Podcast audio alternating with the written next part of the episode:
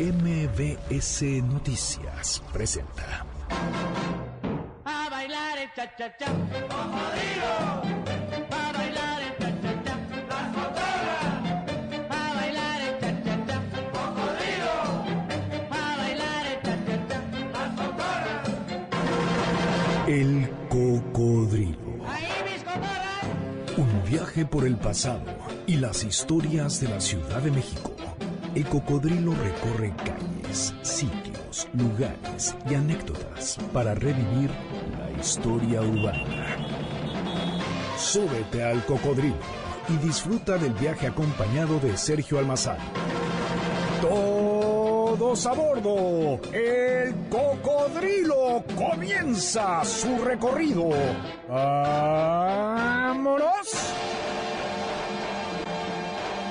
Y efectivamente, siendo las 7 de la tarde con 4 minutos de este sábado 24 de agosto del año 2019, así, de esta manera, abrimos los micrófonos en MBS Noticias 102.5. Mi nombre es Sergio Almazán y los invitamos a que nos acompañen esta noche en la emisión 331 del Cocodrilo. Y esta emisión seguimos revisando lo que es la ciudad y el agua. Y hoy lo vamos a hacer eh, hablando sobre los diques, eh, este, los albarradones que se construyeron eh, para separar las aguas, para evitar que se inundara la, la ciudad de México Tenochtitlan. De ello y más vamos a platicar esta noche, pero como todas las semanas lo hacemos acompañados de la música. Y hoy suena nuestra rocola de esta manera. Inicia tu canción. Inicia la rocola en El Cocodrilo.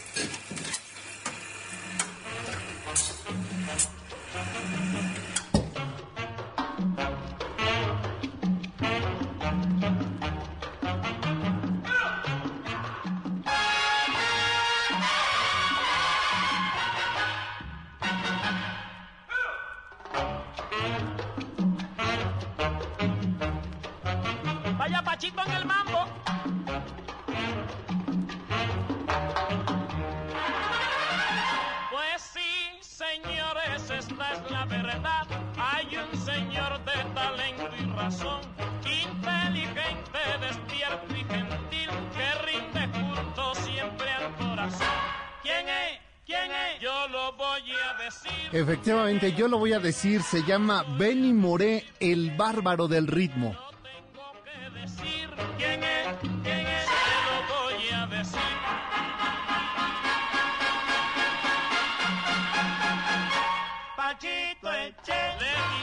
Su voz, como sus composiciones, lo colocan en el acervo musical del bolero a nivel internacional. Bartolomé Maximiliano Moré Gutiérrez es de los más importantes músicos cubanos. Nacido en Santa Inés de las Lajas el 24 de agosto de 1919, es decir, hace 100 años, fue el mayor de 18 hijos que tuvo el matrimonio de Virginia Moré y Silvestre Gutiérrez con el valioso aval de tener como antepasado a figura tan ilustre como el Tar Ramón Gudo Moré, primer rey que tuvo el casino de los Congos, la cofradía fundada en el siglo XIX por un grupo de negros congos libertos, traídos mucho antes del África Central y Occidental, Bartolomé Maximiliano Moré recibiría de ellos un especial reconocimiento por la jerarquía de su origen familiar. Pero desde pequeño eh, descollaron en él aptitudes para el canto y la improvisación, lo que demostró cuando apenas con siete años se escapaba de casa para amenizar guateques y fiestas en las cercanías y quedarse entonando notas junto a la madre para evitar que durmiera mientras planchaba hasta altas horas de la noche. Pachito Eche, le dicen al señor. Pachito Eche, baila mambo y el son, Pachito Eche, y hace gran En la adolescencia, Bartolomé Maximiliano eh, tuvo como compañeros artísticos a José Bolívar, Blas Olo, eh, Enrique Benítez, pero en realidad su eh, desarrollo como artista ocurrió en 1935, cuando Bartolomé Maximiliano Moré, un año feliz porque logra formar parte del grupo musical a través del septeto y por primera vez el pueblo puede apreciar su voz, donde actúa como cantante. No conocía de música, pero poseía las condiciones innatas de un genio. Después de unos meses regresa a Lajas y decide ir para La Habana a mediados de 1936, ocasión en que vería para eh, obligado junto a su tío Tomás Armenteros, se decide a dejar la música para vender frutos y hierbas medicinales por los portales del mercado único de La Habana. Pero en realidad Bartolomé eh, ingresará al conjunto de Miguel Matamoros, que será la entrada para considerar su verdadero debut como cantante profesional, pues con dicha agrupación tuvo por primera vez un trabajo estable como músico y realizó sus primeras grabaciones en discos de 78 revoluciones por minuto. Entre ellas están la titulada Penicilina de Alberto Valdés, Malos Vecinos y Ofrenda Criolla de Miguel Matamoros y Mexicanita de Nené Erizo.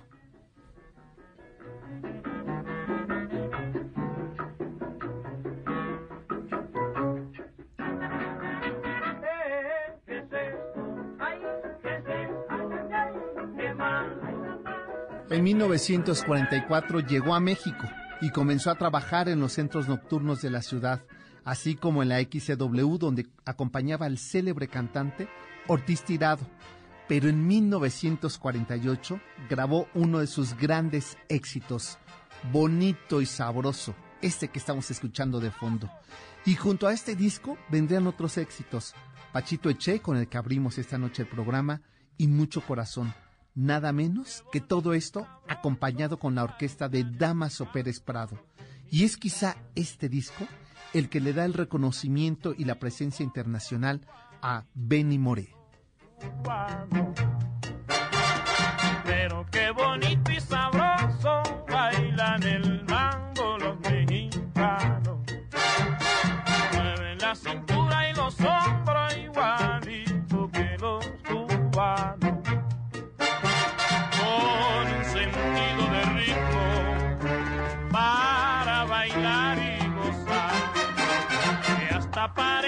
Después de casi una década de estar en México, que se casa además con una mexicana, Benny Moré regresó a La Habana, donde su carrera toma una madurez y donde conforma su propia banda gigante.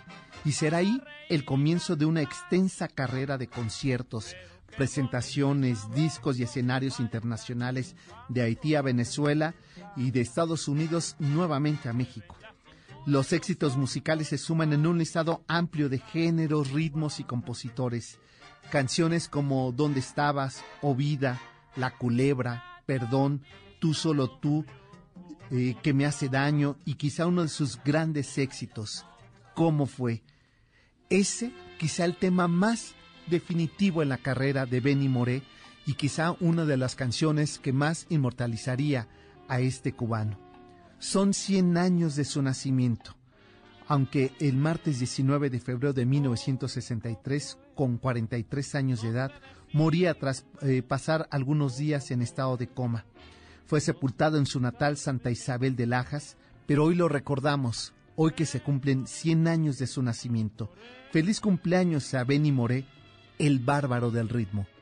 Fue una luz que iluminó todo mi ser, tu risa como un manantial, rego mi vida de inquietud. Fueron tus ojos o tu boca, fueron tus manos o tu voz. Fue a lo mejor la impaciencia de tanto esperar No sé, no sé decirte cómo fue, no sé explicar. Con este tema del compositor cubano Ernesto Duarte Brito, cómo fue en la voz de Benny Moré y su banda gigante, les estamos dando nuevamente la bienvenida a este espacio. Esto es el Cocodrilo y esta noche en la emisión 331 dedicamos eh, la barra musical de este programa al bárbaro del ritmo, a Benny Moré, quien hoy cumpliría 100 años de edad.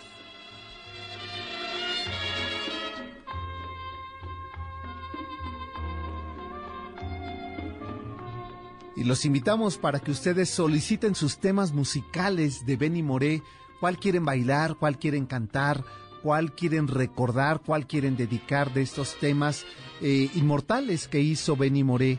¿Cómo fue es uno de ellos? Otro, por supuesto, es Perdón, Tú solo tú. Eh, por supuesto, ¿Dónde estabas? O Vida. Y ese tema que nos trae a nosotros quizá un recuerdo muy triste, La Culebra, ¿no?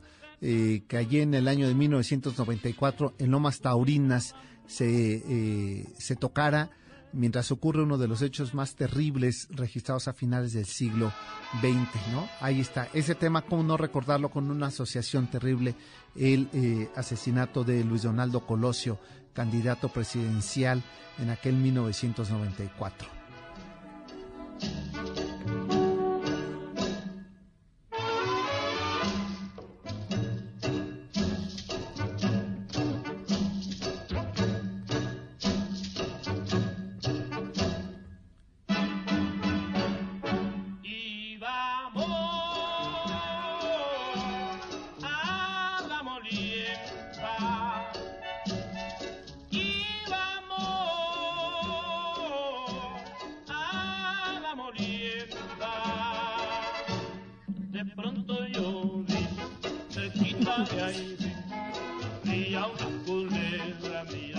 Se nota la diferencia, ¿verdad? De un músico de esa calidad con un eh, son cubano que lo inmortaliza y que retrata este ambiente cotidiano de La Habana, ¿no? En los eh, molineros, con ese olor al, café cubano, con esta geografía eh, cálida, tropical, que, que genera todo esto, ¿no? Culebras entre la tierra que se puede subir entre los pies. Y miren lo que le pasa a José.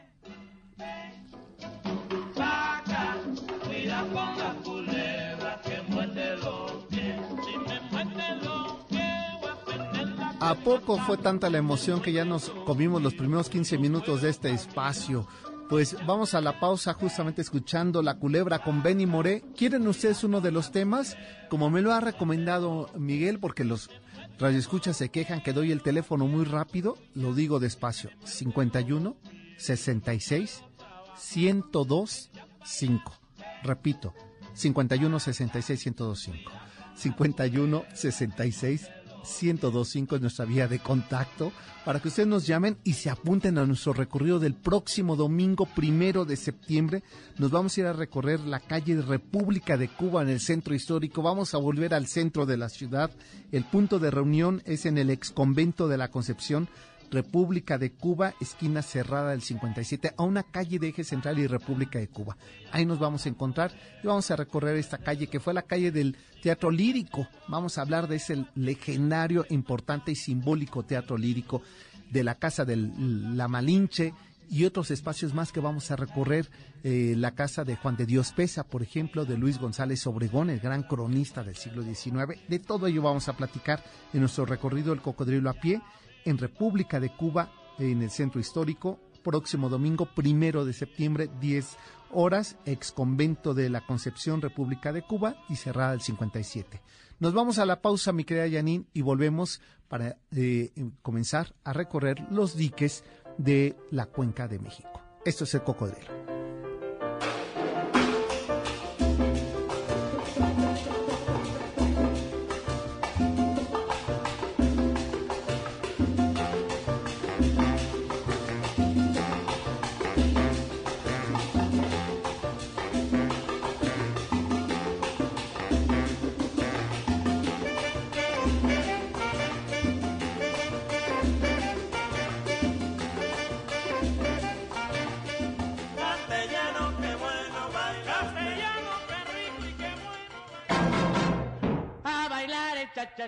El cocodrilo hace una pausa. Enseguida continuamos. Ya estamos de regreso para seguir recorriendo las calles de esta ciudad a bordo de El Cocodrilo.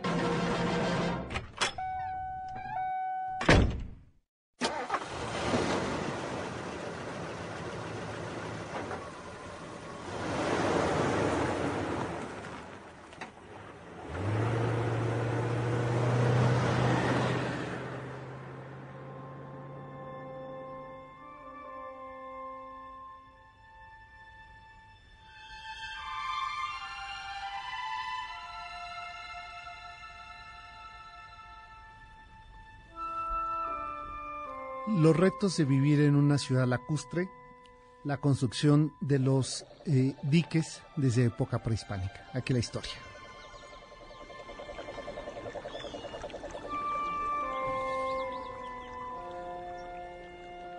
Con la conquista, las ciudades de la cuenca fueron rediseñadas según la traza de los pueblos españoles y la superficie lacustre comenzó a ser considerada incompatible con el nuevo estilo de edificación y de uso de la tierra.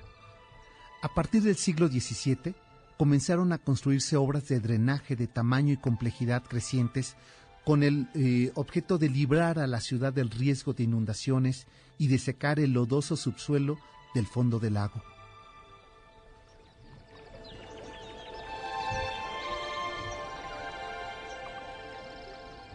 El drenado de los lagos inició a los pocos años de su arribo a la Ciudad de México. Una de las primeras obras fue el canal entre Jaltocan y Zumpango, que empezó a drenar el agua de los lagos.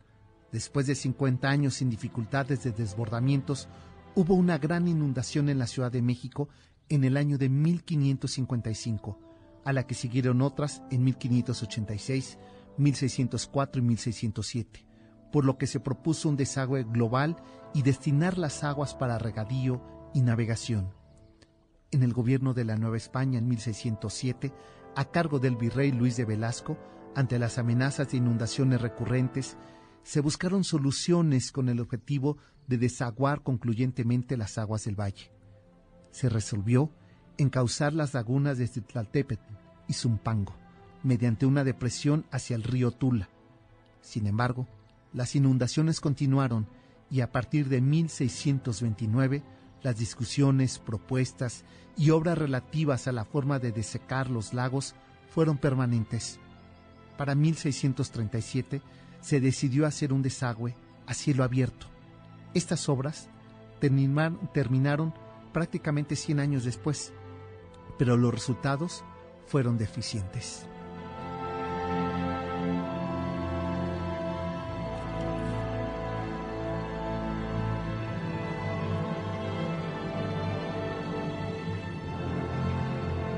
La ciudad y el agua. La lucha por habitar una ciudad, que era lacustre, llevó a varias de las obras hidráulicas que se realizaron desde época en que los mexicas fueron habitando y ganando a, ese terreno de los islotes, tanto el de Tlatelolco, hacia camino hacia el norte, como el del centro del de Tenochtitlan. El constante movimiento del agua en el lago de Texcoco acarreaba tierra hacia el fondo del mismo, lo que provocó que el lecho se elevara y cuando las lluvias ocurrían, lo inundaban en su mayor altura, lo que provocaba que se desbordara e inundara la ciudad. De ahí que su cercanía con la Ciudad de México fuera uno de los elementos que motivaron a su desecación. Con la desecación del lago de Texcoco se perdió su hermosura y fue naciendo un escenario único en la cuenca y característico de la urbanización de la Ciudad de México, un valle seco de zonas salitrosas.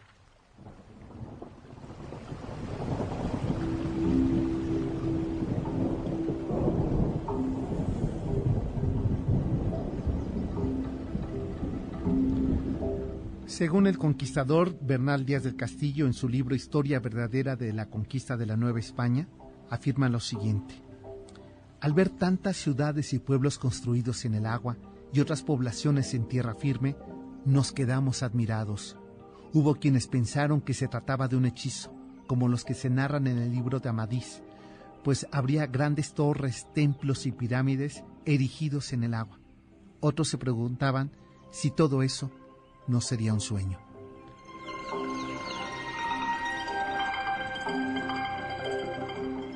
Tenochtitlan sobresalía del conjunto de ciudades del lago de Texcoco. Era una isla rocosa en la cual estaban los templos y los edificios públicos más importantes de la ciudad. Alrededor fue construida sobre terrenos pantanosos a base de chinampas.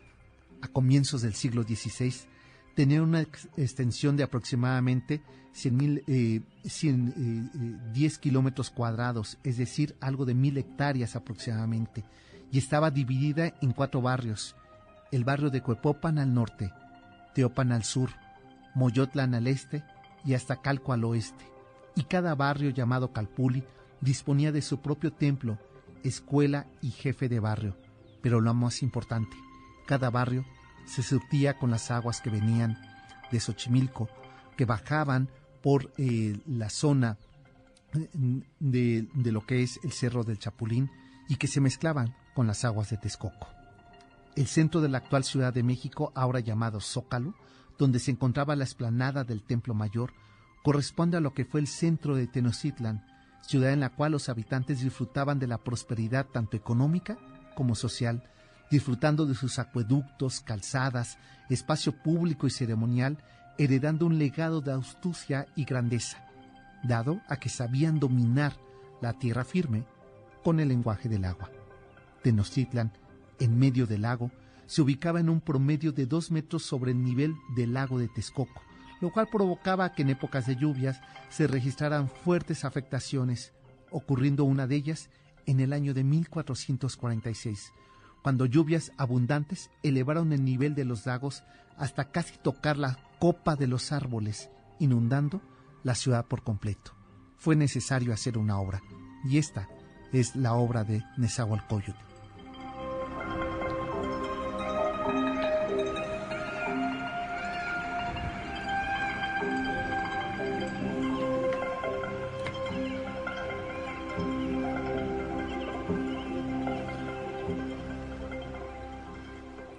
Esta ciudad que hasta el día de hoy, poco antes de que nosotros llegáramos aquí a las instalaciones en la zona de Poniente, en la zona de Polanco, en Lanzures, eh, llovía en la Ciudad de México y nos decía Yanín, que ya venía del oriente, que estaba la lluvia desde las 5 de la tarde en esa zona. Estas lluvias lo que nos recuerdan es efectivamente un diálogo que está en la memoria de la tierra, del suelo, de la humedad de este islote, del islote de Tenochtitlan, que a la llegada de los españoles y que prácticamente durante tres siglos uno de los grandes retos fue poder habitar cada vez más en tierras semifirmes, porque en el fondo, aunque era un, islote que estaba perfectamente delimitado, eh, había intenciones de, en épocas coloniales de ganarle terreno al agua y haciendo con ello pues un sistema de mampostería, piedra y lodo con el objetivo de poderla hacer crecer a esa ciudad que fuera habitable.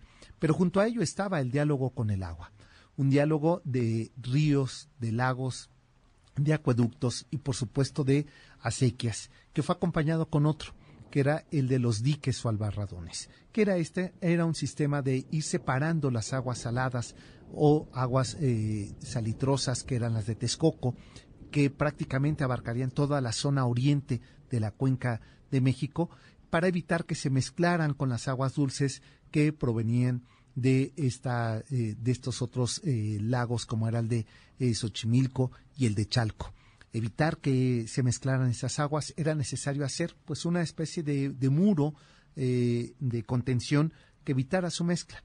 Y esta obra la del albarradón de Nezahualcóyotl se le debe justamente a este Tlatuani de Texcoco que hace esta obra arquitectónica hidráulica que fue fundamental para poder en el siglo XV habitar la cuenca de México. Pero de ello vamos a dar eh, razón un poco más adelante y antes de la pausa déjenme primero agradecer a la gente que nos está saludando por nuestra transmisión que estamos haciendo en vivo a través de Facebook y a través de la página de Noticias MBS y en Facebook nos encuentra como el Cocodrilo MBS. Dice aquí eh, Arturo eh, Titi, buenas tardes, mi estimado Cocodrilo. ¿Qué tal, Arturo? ¿Cómo estás? Gracias por acompañando, por acompañarnos en esa transmisión. Arturo Pérez Sosa también dice saludos a todos los del equipo de este magnífico programa. Eh, ¿Cómo fue con Ah, ya, él pedía cómo fue con Benny Moré, que ya la escuchamos. Pati Ceballos, saludos, muchas gracias por acompañarnos. Andrés Vázquez, también gracias por estarnos acompañando. Marcos Cerratos dice, hola, buenas tardes, saludos, Sergio. Por favor, híjole, este tema sí lo vamos a poner, pero sabes que un poquito más adelante, porque se merece dejarlo un poco más de tiempo. Ahí ya, eh, no quiero decir cuál es, pero ya lo tiene ahí nuestra productora, ya sacó su acetato, que ahí está limpiándolo. Pero fíjense que es, eh, ese es de eh, lo que llamaban los sencillos. Veo que está sacando el disco chiquito, Janine, aquí y limpiando. Pues sí, y de los dos lados trae una versión corta y una larga. Así es que vamos a poner la que dure un poco más. Dice que eh, eh, también por acá nos, nos están saludando. Eh, y quiero agradecer también a Patti Irabo por y a Berta Espinosa hasta Chiapas. Un saludo a nuestros queridos amigos chapanecos, mi querida maestra Berta, saludos. A Lucio de Coacalco, la semana pasada preguntaba su ubicación de Coacalco, norponiente, claro. Sí, pues ahí está. Y que me estaban regañando que porque yo dije que fuéramos a transmitir Ah, no, yo decía Catepec, ¿no? No Coacalco. Y que, ¿sabes qué? Lucio, voy a ventanear que decía mi equipo de, no sabe lo que está diciendo. Vámonos a transmitir. a Coacalco sí, ¿no? Hay una, este, o Ecatepec, que era donde... Ah, un recorrido que yo dije, no, yo dije transmitir, pero igual un recorrido. Eh, claro, lo hacemos desde autobús para poder abarcar toda esa zona. Me refiero a ello. Gerardo eh, González, la vida es sueño un dueto en portugués que también eh, grabará Benny Moré. Eh, les recuerdo que nuestro recorrido del próximo domingo primero de septiembre será por la calle de República de Cuba en el centro histórico. Punto de reunión, el ex convento de la Concepción, que está ubicado en República de Cuba, esquina cerrada del 57, a una calle del eje central sobre República de Cuba.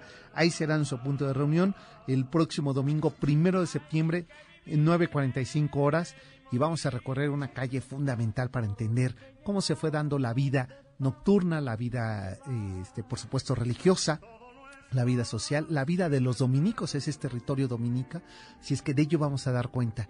51 66 1025 vías de comunicación. Pidan sus canciones, anótense para el recorrido y nosotros nos vamos a la pausa. Volvemos, esto es MBS Noticias 102.5. Mi nombre es Sergio Mazán y ese programa es El Cocodrilo.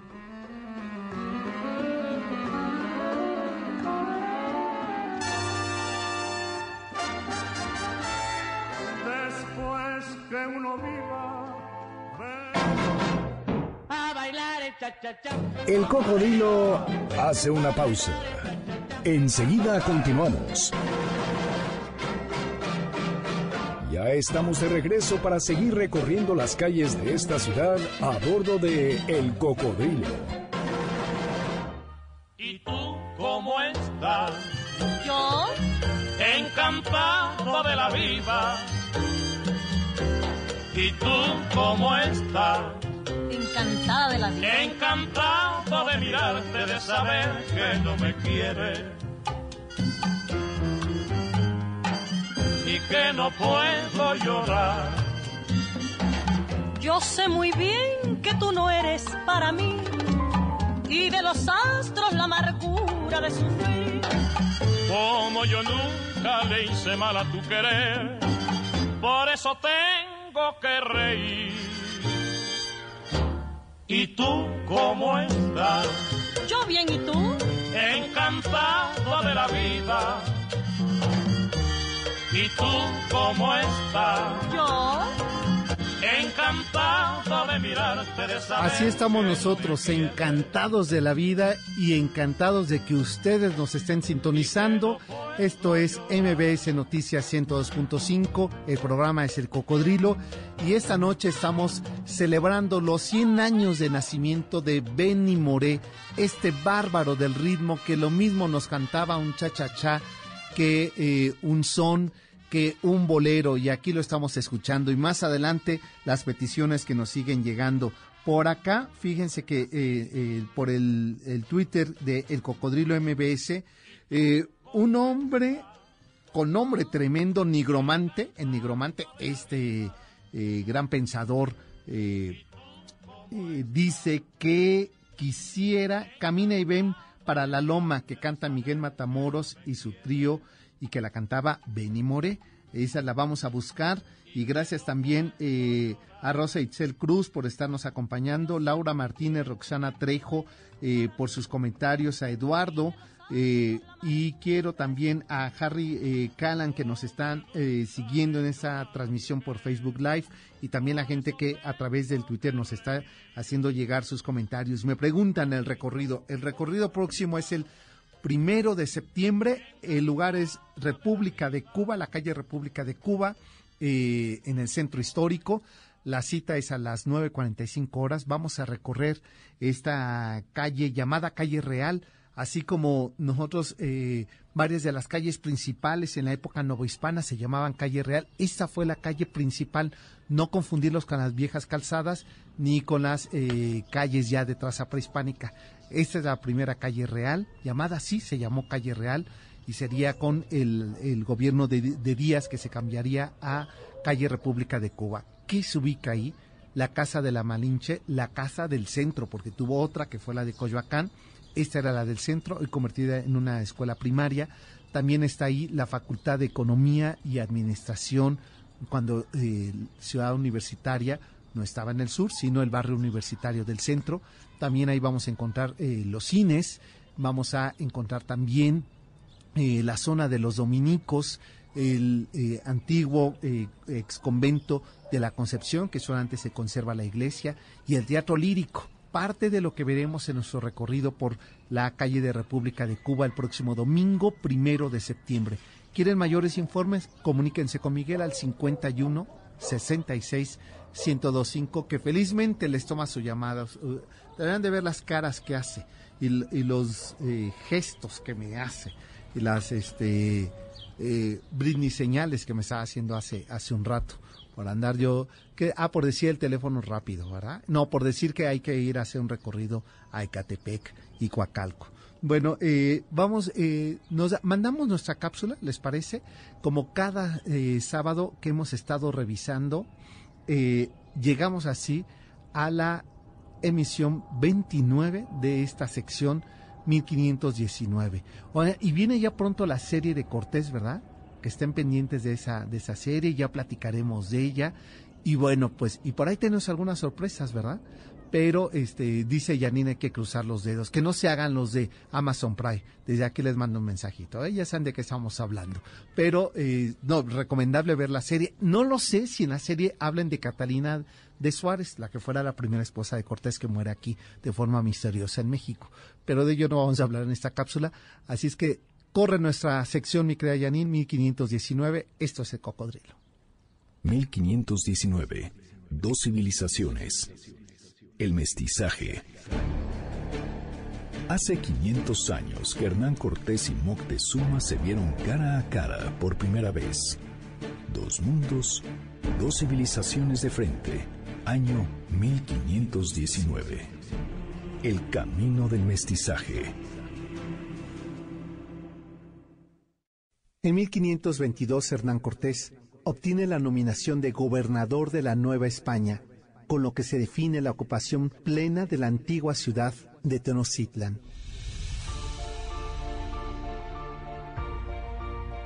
Cuando Cortés asume el papel de gobernador de la Nueva España, no duda en hacer de la capital novohispana el imperio de América.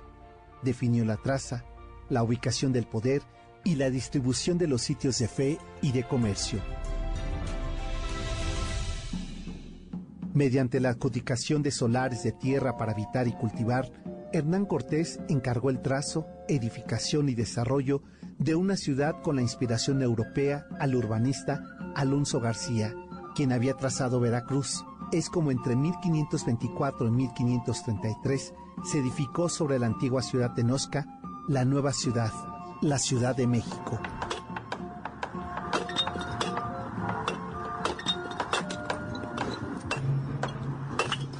La reconstrucción de la ciudad fue una tarea titánica que encabezaba Alonso García y dirigida por el cacique Iztalzóchitl, en lo que participaban, según las propias crónicas de Motolinía, más gente que en la edificación del Templo de Jerusalén.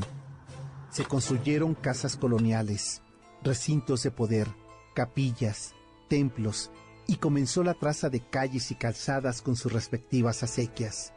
La Ciudad de México, por espacio de una década, fue un intenso trabajo y esfuerzo por dominar sus aguas y su pasado prehispánico, tratando de borrar el vestigio del antiguo imperio mexica.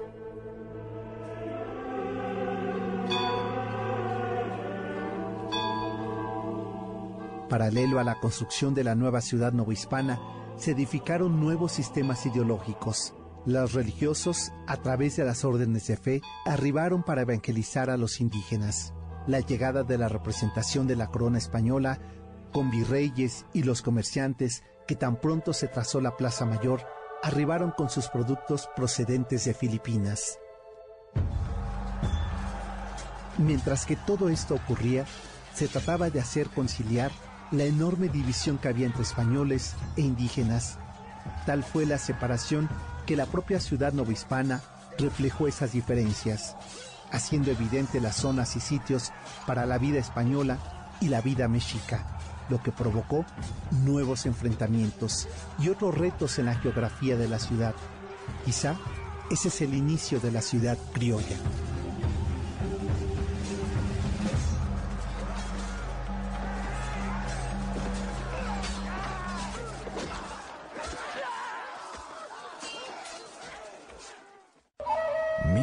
1519. Dos civilizaciones. El mestizaje.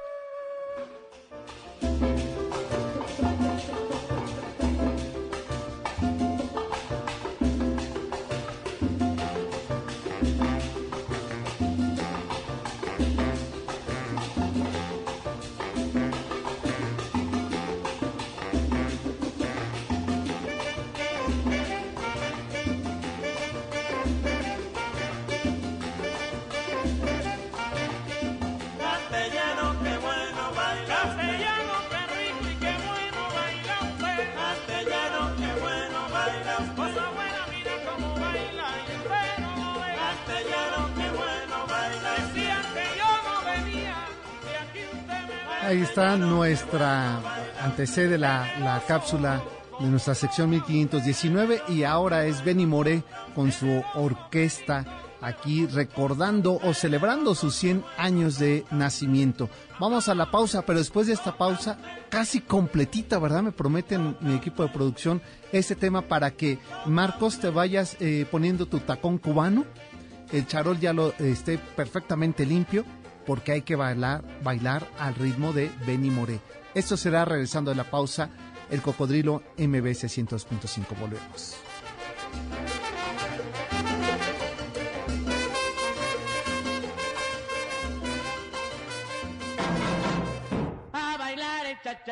El cocodrilo hace una pausa. Enseguida continuamos. Estamos de regreso para seguir recorriendo las calles de esta ciudad a bordo de El Cocodrilo.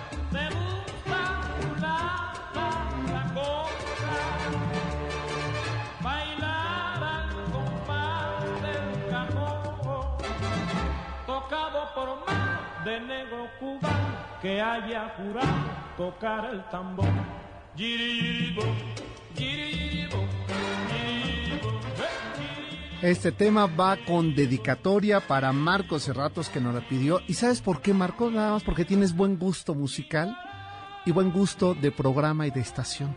Ahí va completita para ti.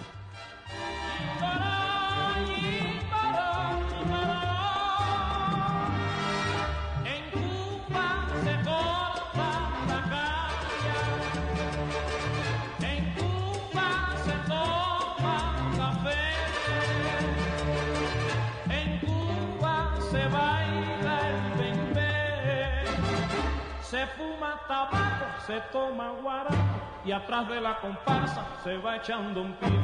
Giribo, giribo, giribo, giribo, giribo, giribo,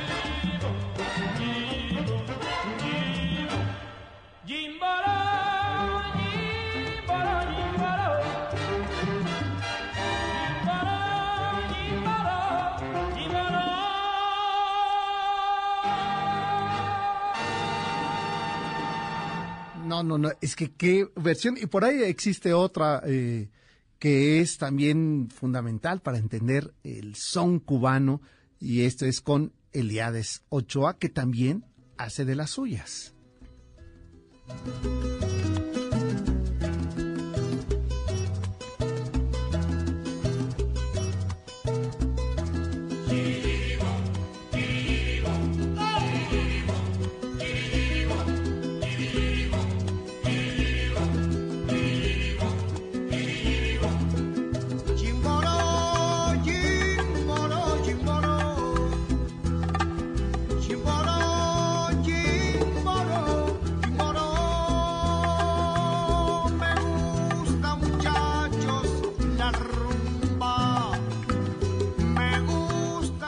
Esta rumbita. Ustedes ahí elijan la que, la que quieran, las dos, si ustedes eh, siguen esta playlist en Spotify como el Cocodrilo MBS, ahí la van a encontrar y van a encontrar estas dos versiones para que la pongan las veces que ustedes quieran.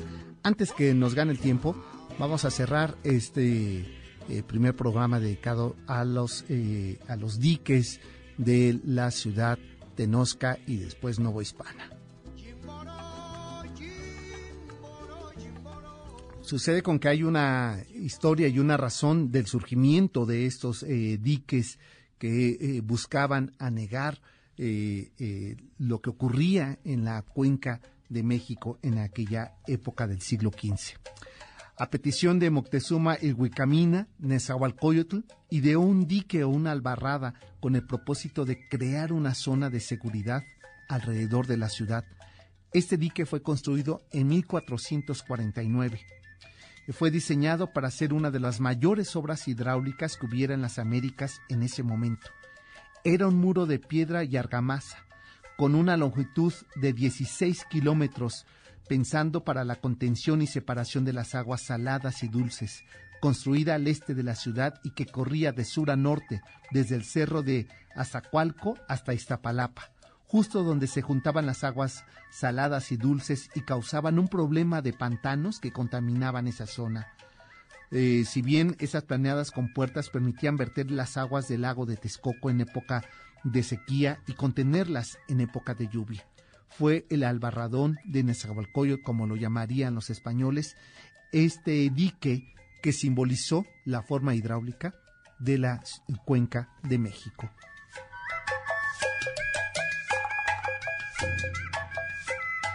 50 años más tarde, el Tlatoani Azahuatl construye otro dique que protegía el islote en su parte este de las corrientes del lago de Texcoco con el embarcadero de Texcoco. El dique tuvo un grosor de 8 metros de ancho y una altura desde el fondo del lago 3 metros con 50 centímetros.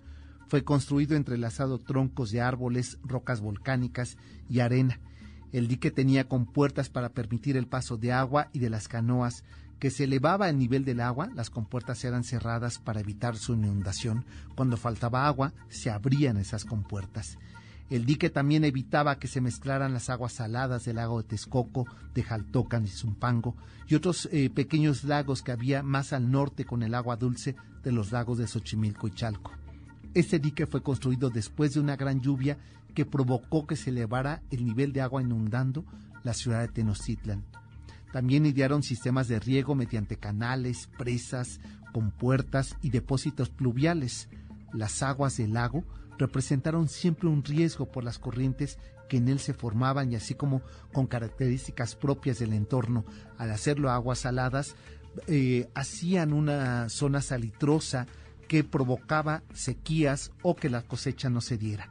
A pesar de que el lago de Texcoco era salado, la ciudad estaba rodeada de agua dulce gracias a los diques construidos por los mexicas y que permitían concentrar ahí el agua que desembocaba de los ríos que alimentaban al lago.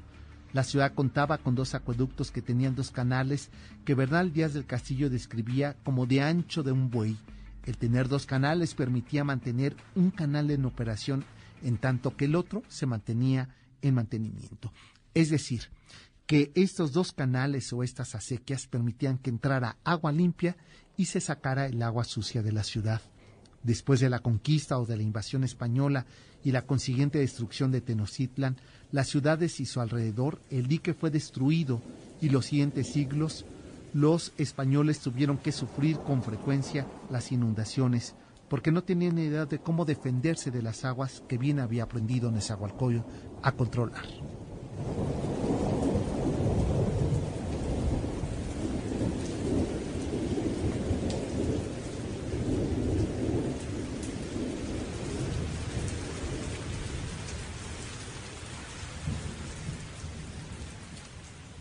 Eh, nos dicen por acá, Alma García dice, hola cocodrilo, saludos. Había escuchado a mi mamá hablar de Benny Moré, pero la verdad no había escuchado mucho su música.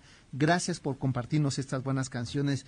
Eh, Alma, de lo que te habías perdido. La verdad es que Benny Moré es eh, un emblema de la música latinoamericana, del ritmo, y que se, queda claro que en su ADN está el ritmo africano que se siente en cada una de sus interpretaciones como de sus composiciones. La prueba está este fondito que estamos oyendo, que miren, yo tengo dos frustraciones de las muchas que tengo, pero las que mi psicoanalista nunca pudo curarme, el no saber bailar y el no saber cantar.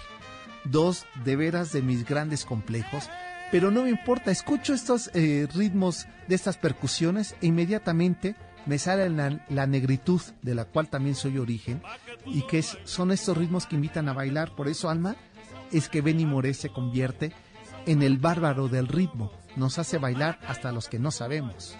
Maracaibo, son Maracaibo. Pongan atención, señores. Maracaibo, esta linda inspiración. Maracaibo, pongan atención, señores. Maracaibo, esta linda inspiración. Maracaibo, me sale del corazón. Maracaibo, te la doy con mil amores. Maracaibo, para que tú lo bailes. son Maracaibo, para que lo goces. son Maracaibo, que tú lo bailes. son Maracaibo, que tú lo goces. son Maracaibo, que tú lo bailes. son Maracaibo, en La Habana y en el campo. Maracaibo, todos los quieren bailar. Maracaibo, en La Habana y en el campo. Maracaibo, todos los quieren bailar. Maracaibo, Ahí está. Bueno, todo eso ustedes lo escucharon en tercer plano, ¿verdad? Porque teníamos abierto el micrófono. Pero Sofía Yolanda Segovia Nájera de la colonia Martín Carrera que esto es eh, hacia el hacia el norte, ¿no? La Martín así Carrera. Es, así es. Está Río Consulado, ¿no? está Río Consulado, está la luego está la Morelos, creo, luego ya está, este, ya está, bueno, al final de la línea esta del tren elevado es el, es Martín Carrera. La Martín Carrera. Bueno, pues Sofía Yolanda, que es de esa zona, dice que hace años en una estación de radio había escuchado un tema que se llama Mona Lisa. nada más que bello título. ¿Y quién crees que interpreta esto, Checo San? ¿Quién? Pues Luis Arcaraz. Ay, Dios, qué Pues padre. fíjate que eh, Janine, no, a ver, Janine, que trae toda la rocola de su abuela, heredada por su abuela, ya encontró el acetato de la colección de selecciones de la música para bailar de, de que esas se ponían en los 15 años. Sí, sí, sí, sí, ¿A ti te hicieron 15 años? Pues me hicieron este una fiesta, pues no de 15 años, no, la verdad no. No, no, no tuviste vestido ni nada. No, no, no alcanzaba. No, porque en la Lago no abrieron ese día que fuimos. Ah, fuimos en lunes. Ah, no, pues cómo. Pues no, y lo quería yo color, lo quería yo color durazno y pues, sí te quedaba, ¿eh? La verdad sí. Apiñonadito. Sí, como un color más, sí, sí. ¿sabes? Pero no, no. bueno, pues aquí es para que bailes, mi querido Checo. Perfecto. Mona Lisa, que te queda bien, además. Porque no saben si sonrío o, o no. O lloras. O lloro, exacto. Exacto. Ahí está. Es la orquesta de Luis Alcaraz para Sofía Yolanda Segovia que pidió este tema.